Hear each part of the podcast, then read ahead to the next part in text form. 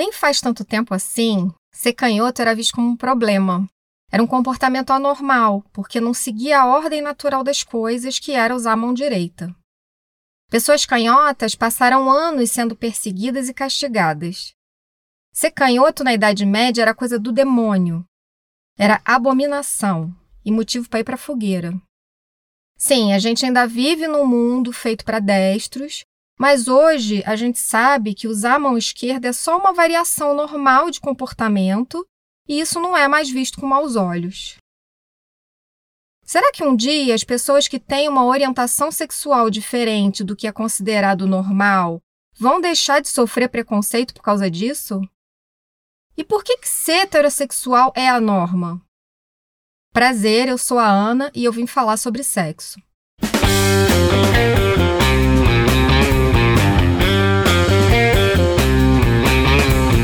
Foi a curiosidade em saber mais sobre como as pessoas lidam com o sexo e a própria sexualidade que me fez ter vontade de criar esse podcast. A ideia é sempre trazer um pouco de contexto para tentar entender de onde vêm as convenções e os preconceitos que a gente lida até hoje sobre as questões sexuais. Esse é o quinto e último episódio dessa minissérie e hoje o tema é o futuro do sexo. O sexo sempre foi assunto recorrente na mitologia grega. A maior parte dos deuses e semideuses imortais se apaixona e se sente atraída por seres de todos os gêneros sem distinção.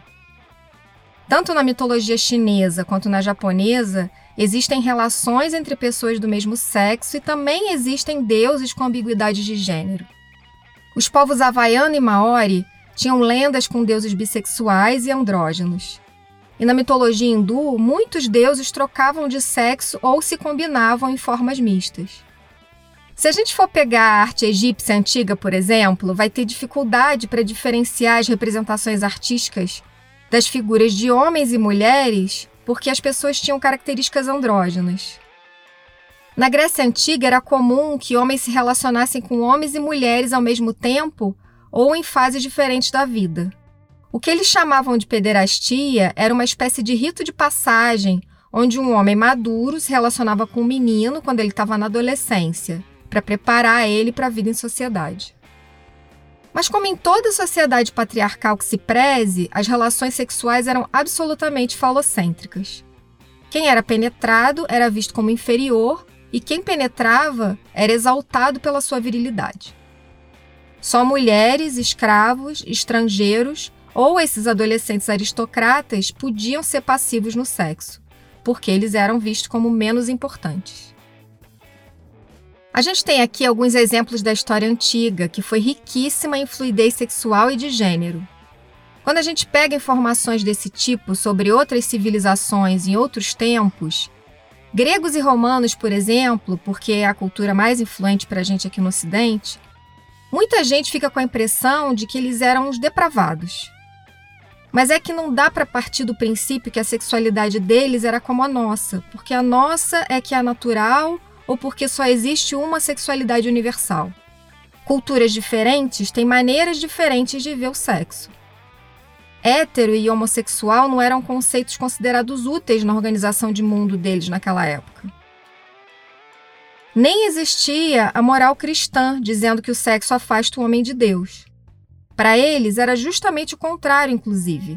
O sexo estava intimamente ligado ao sagrado e ao divino. Aí veio o Império Romano e no começo o cristianismo era proibido por aquelas bandas. Só depois de três séculos, quando o imperador Constantino chegou ao poder, que o cristianismo virou a religião oficial em Roma.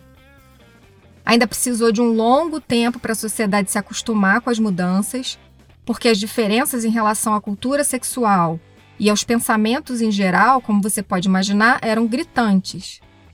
Mas conforme o cristianismo foi avançando, toda a concepção de moral deles foi mudando para essa que a gente conhece bem.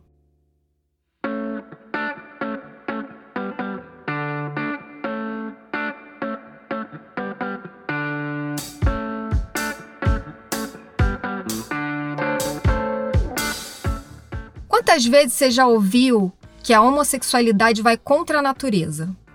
Só que o comportamento homossexual não só faz parte da natureza desde que o mundo é mundo, como existem muitas teorias sobre ele ter ajudado as espécies ao longo da evolução de formas diferentes. Para nós humanos, o sexo é usado para atender vários tipos de demandas. Pensa aí: por prazer, para fazer neném, por diversão, por vingança, curiosidade, para se sentir amado ou desejado, para tirar onda, por obrigação, para dar um levante na autoestima e mais uma infinidade de motivos. No resto do mundo animal, isso não é muito diferente. Mesmo com motivações um pouco menos sofisticadas que as nossas, eles também usam o sexo para satisfazer diferentes tipos de necessidades. Seja por prazer, para fortalecer laços afetivos, para evitar conflitos, para se defenderem, para serem aceitos socialmente ou até como estratégia para potencializar o sucesso reprodutivo. E ao contrário do que muita gente prefere acreditar, os animais não apresentam uma orientação sexual consistente. De insetos a mamíferos, já foram observadas mais de 1.500 espécies com um comportamento sexual fluido no mundo animal. 1.500 espécies parece pouco, né? E é mesmo. Mas o nosso preconceito em torno da homossexualidade sempre foi tão grande que esse tipo de estudo no mundo animal sempre foi evitado. Só há bem pouco tempo que pesquisadores começaram a se aprofundar nas relações homossexuais entre os animais. Eles tinham medo de alguém achar que quem tem interesse por esse tipo de assunto só podia ser gay. E eles não podiam arriscar perder o respeito do meio científico. Olha que beleza. Bom, e com isso, dá para especular que o número de espécies que têm interesse sexual por indivíduos do mesmo sexo provavelmente é muito maior do que o que foi reconhecido até agora. A nossa sociedade tem uma matriz heterossexual e ela é imposta desde que a gente se entende por gente. Só de olhar para uma criança, a gente já projeta o futuro dela como uma pessoa heterossexual. Qualquer coisa diferente disso é desvio do padrão. De acordo com o historiador americano Jonathan Ned Katz, a heterossexualidade foi inventada na década de 1860 na Alemanha. Obviamente que ele não está falando da atração sexual entre homens e mulheres, até porque sem isso a gente não tinha nem chegado em 1860. O que surgiu naquela época foi a ideia de que existem duas categorias de comportamentos sexuais: o heterossexual e o homossexual. Só que esses dois comportamentos foram fabricados de um jeito que dá a entender que, além de serem opostos, um é certo, saudável e melhor que o outro. Mas o sexo para procriar foi a norma por tanto tempo que, quando apareceu o conceito de heterossexualidade como uma atração pela simples busca do prazer, ele não foi visto como normal. Na verdade, ele passou anos sendo sinônimo de perversão. Aí, aos poucos, as discussões públicas em torno do controle de natalidade e da contracepção ajudaram as pessoas a aceitarem melhor a ideia do sexo sem estar vinculado à procriação. E essa coisa de sexo hétero baseado no prazer foi ganhando espaço. Depois de vários anos sendo sinônimo de sexo pervertido, em 1934 a heterossexualidade apareceu no dicionário Webster como uma manifestação de paixão sexual por alguém do sexo oposto. Ponto e vírgula, sexualidade normal. Pronto. Ser heterossexual agora era norma.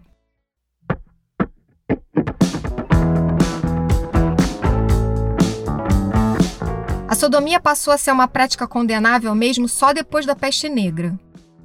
Ninguém sabia o que tinha causado a morte de tanta gente e, na busca de um culpado, sobrou para os sodomitas. A Europa precisava ser repovoada e o sexo que não tinha função procriativa foi proibido. E aí, no final do século XIX, já sendo chamado de homossexualismo, passou a ser encarado como uma doença, uma desordem psíquica e precisava ser tratada. Esse foi inclusive o marco para coroar a heterossexualidade como padrão sexual humano. Só que, mesmo depois de vários anos de estudos, os cientistas nunca conseguiram comprovar que o comportamento homossexual era um distúrbio mental. Na verdade, os estudos mostraram que a homossexualidade não passava de uma variação de um comportamento comum entre os seres humanos. Tipo ser canhoto, sabe?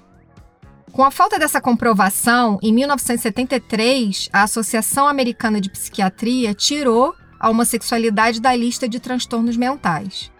O Brasil riscou da sua lista em 1985 e a OMS só fez isso em 1990. O que a gente entende por sexualidade hoje em dia é que ela é um fenômeno que começa a se manifestar quando a gente é pequenininho e que vai sendo desenvolvida ao longo de toda a nossa vida. E que nossas respostas sexuais podem também flutuar, dependendo das experiências emocionais, das interações sexuais e da influência do contexto cultural em que a gente vive.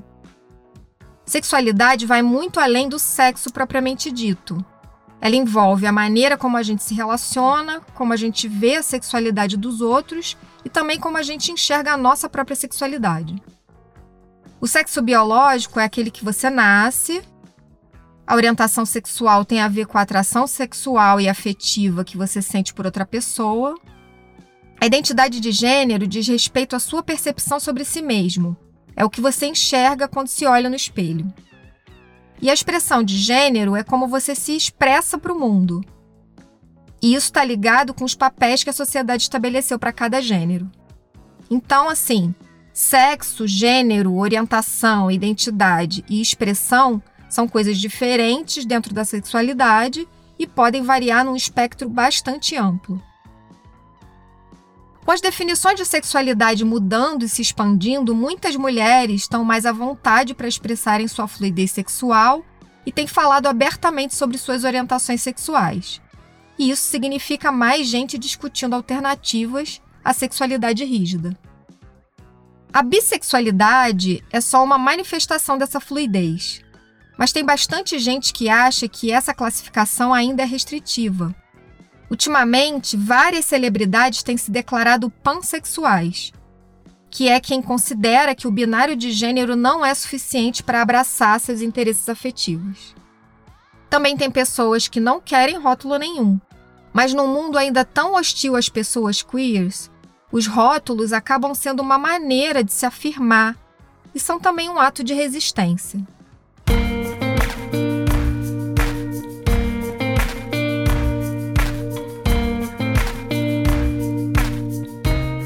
A bissexualidade ainda é tida como uma orientação sexual controversa, mesmo existindo relatos de práticas bissexuais ao longo dos tempos em várias culturas diferentes.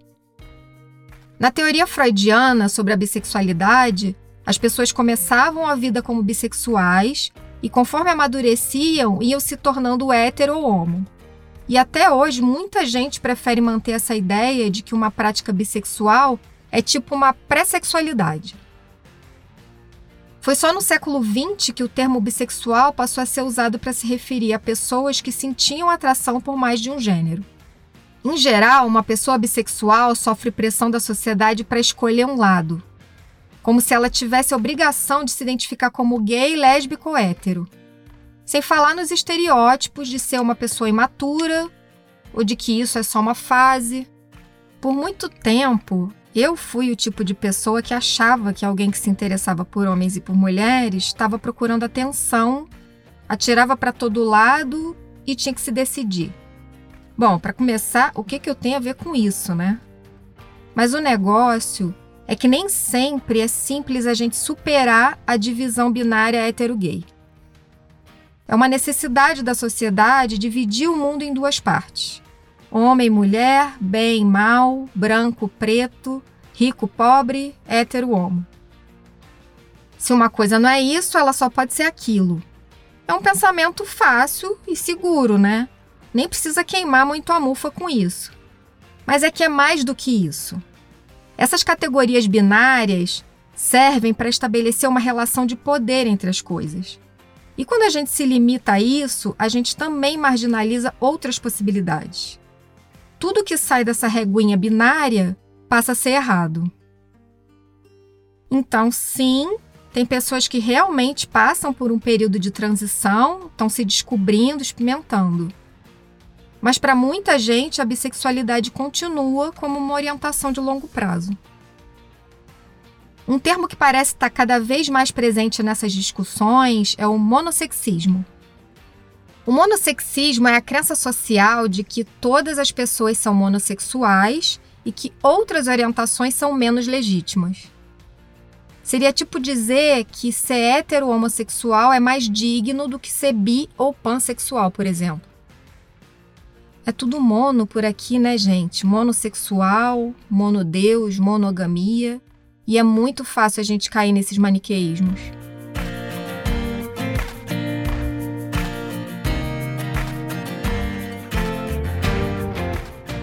Já notou que, mesmo quando a gente vê personagens queers em filmes de comédias românticas, eles nunca são os protagonistas? Os personagens principais são sempre heterossexuais. Os cartazes de divulgação seguem sempre aquele modelinho visual do ator e da atriz enquadrados em lados opostos.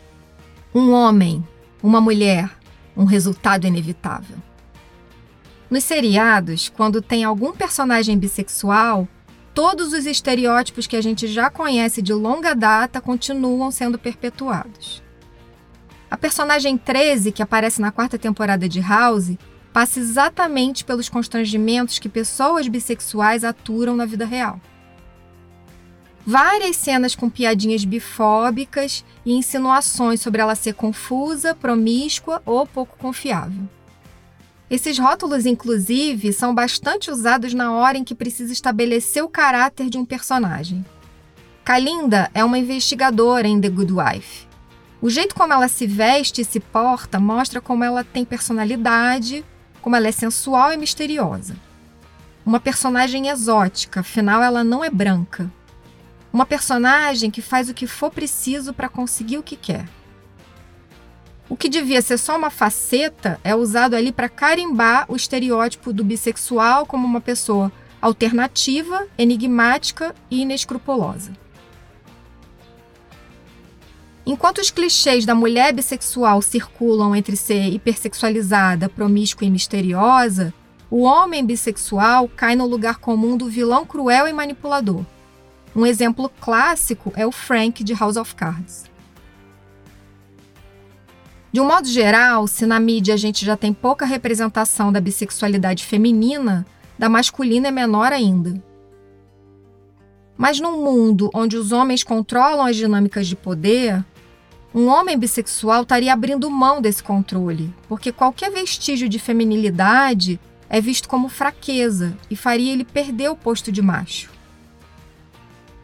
Essa coisa que eu falei lá no começo da hierarquia de penetrar e ser penetrado que era a principal classificação usada lá na Grécia Antiga e que tem um significado forte até hoje.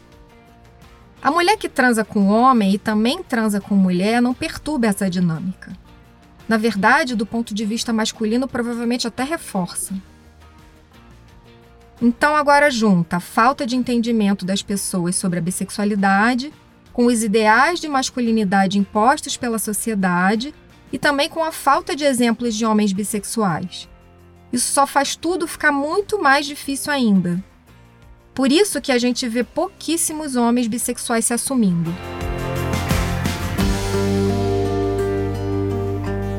A nossa ética sexual vem evoluindo meio a passos de tartaruga, mas no último século deu uma bela guinada, e é bem provável que a gente consiga ver mudanças grandes acontecendo e mais rápido do que a gente imagina. A internet já desmistificou o sexo para milhões de pessoas e colocou o prazer e a intimidade ao nosso alcance. A tecnologia vai continuar levando o sexo a um nível totalmente novo. Em uma ou duas décadas, as pessoas vão estar explorando universos íntimos que a gente ainda nem consegue imaginar direito. Mas quando a gente fala em futuro, a primeira ideia que vem à cabeça é a das máquinas substituindo os seres humanos. Mas e aí? As pessoas vão transar com robôs?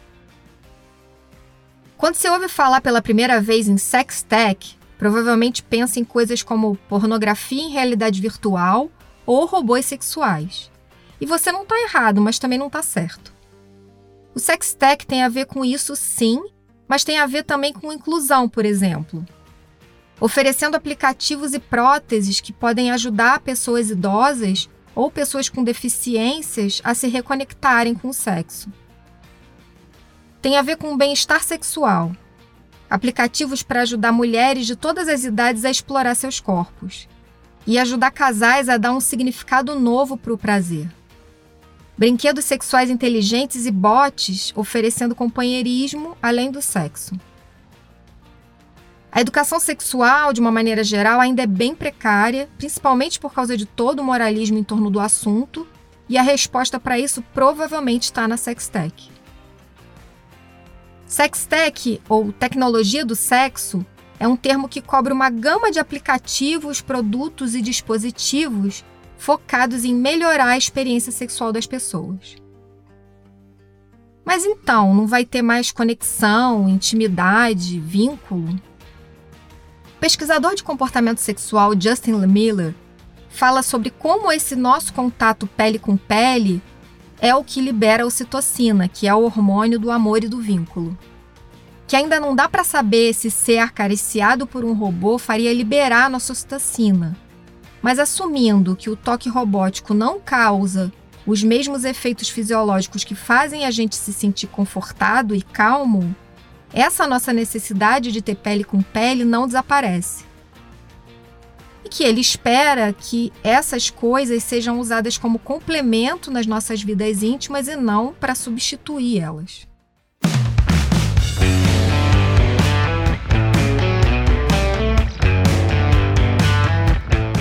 A pandemia tem sido um catalisador para muitas tendências e uma delas é a mudança na cultura sexual e afetiva. Conhecer pessoas pelos aplicativos de relacionamento já vem acontecendo há alguns anos, mas com o isolamento isso explodiu. E parece até ter recuperado aquele hábito de conversar para conhecer melhor a pessoa que estava em desuso.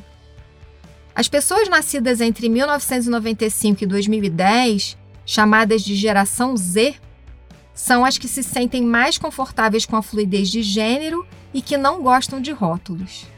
E elas já estão sendo as maiores promovedoras da democratização do prazer sexual e, claro, do mercado de sextech. Como a gente está falando do futuro, eu queria voltar rapidinho aqui para a cultura pop, para comentar sobre uma série de ficção científica. Jason Rottenberg, o criador do seriado The Hundred, construir um cenário pós-apocalíptico onde todos os comportamentos sexuais são vistos como normais. Numa entrevista, ele fala que os personagens da série não estão preocupados com esse tipo de coisa, que essas classificações não significam nada. Que ali está todo mundo preocupado só com a própria sobrevivência. E de como retratar um universo onde essas questões já não têm importância é mostrar o jeito como ele gostaria que o mundo fosse. Naturalizando essas possibilidades sexuais, os programas de TV causam um impacto na percepção não só dos mais novos em relação à própria sexualidade, mas também nos mais velhos, que costumam lidar de um jeito mais conservador em relação à sexualidade dos filhos e dos netos. Entre as muitas previsões dos futurólogos, uma delas é de que a visão que a gente tem sobre monogamia muito provavelmente vai ser revista. Ter só um parceiro sexual ao longo de toda a vida adulta parecia um conceito possível de alcançar quando a expectativa de vida era bem menor. Só que ela tem aumentado e muito nos últimos anos. Putz, e será que vai dar para exigir que alguém fique exclusivo com o mesmo parceiro sexual por, sei lá, 150 anos? A maneira como a gente enxerga hoje conceitos de compromisso, ciúme, amor e fidelidade, por exemplo, muito provavelmente vão ser repensados também. O sexo entre genitais diferentes pode resultar na reprodução da espécie, e por causa disso, a gente ainda dá para ele um status moral especial. Mas e se a reprodução começa a acontecer massivamente num laboratório? Se só uma minoria de mulheres ainda prefere engravidar através de uma relação sexual, e se a gente não precisar mais associar o sexo hétero com a procriação, o que que o sexo hétero passa a significar?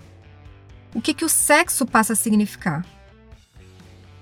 Quanto mais a gente afasta a ideia de sexo hétero da ideia que se tem sobre reprodução, parece mais fácil imaginar um futuro onde essa heterossexualidade compulsória vai perder força.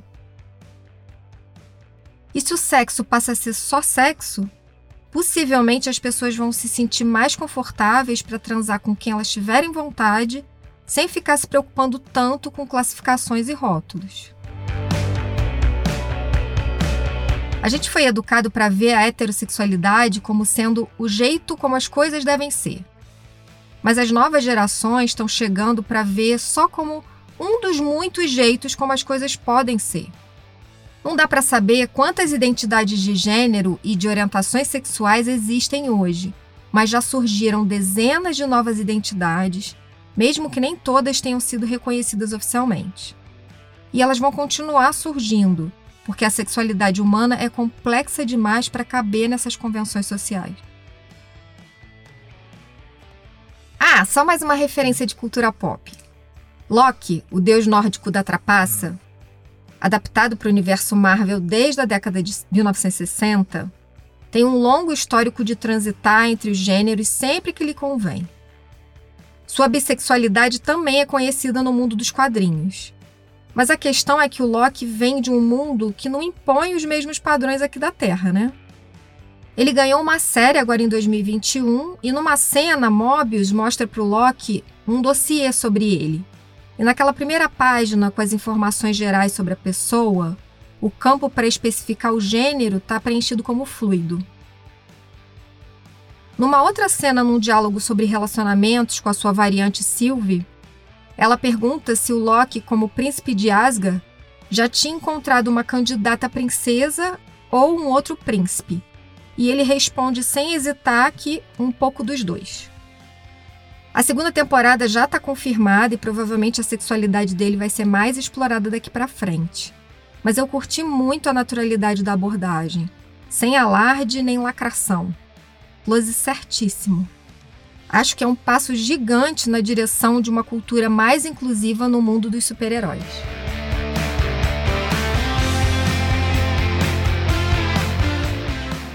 Eu tenho começado a me preocupar em usar uma linguagem mais neutra possível para tentar me comunicar de um jeito mais respeitoso, seja escrevendo ou falando.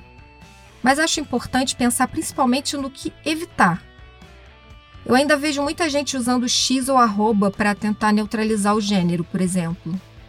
Imagino que seja com a melhor das intenções, mas não funciona na hora de falar e ainda atrapalha a leitura em algumas situações. Enfim, eu sei que é uma discussão polêmica, está longe de existir um consenso. Eu sei que eu vou derrapar muito ainda, mas adoro acompanhar essas mudanças e de alguma forma eu quero fazer parte disso eu não tenho dado conta de acompanhar as mudanças na sigla LGBTQIA. Mas é muito legal pensar como isso começou lá nos anos 90 como GLS, se consolidou como LGBT e a partir daí só foi se ampliando. Muita gente também não se sentia representada pela bandeira do arco-íris e passou a criar suas próprias bandeiras identitárias. A gente vive a própria sexualidade dentro do imaginário da sociedade que está inserido. Todas essas construções que a gente vê como naturais e como verdades universais é o que guia as nossas vidas. E toda vez que a gente se depara com o diferente, vê isso como uma ameaça, porque isso bagunça as nossas certezas. Perceber que essa verdade absoluta é uma bela de uma ilusão e que a verdade é sempre só a verdade de cada um Pode ser doloroso no começo, mas também pode ser bem libertador. Eu imagino uma sociedade mais aberta para uma variedade de estilos de vida e de comportamentos sexuais. As pessoas começando a reconhecer que existem trocentas maneiras diferentes de expressar afeto e desejo, e construindo narrativas novas a partir de tudo isso. Acho que a gente vai continuar precisando de conceitos e classificações para entender o mundo para diferenciar as coisas e até para se entender. Mas imagino esses binarismos que limitam, que sempre foram tratados como naturais e imutáveis, sendo revistos e as pessoas não aceitando mais serem enfiadas em caixinhas fixas. Quando a gente fala de sexualidade, eu imagino que deixar em aberto pode ser o termo do futuro.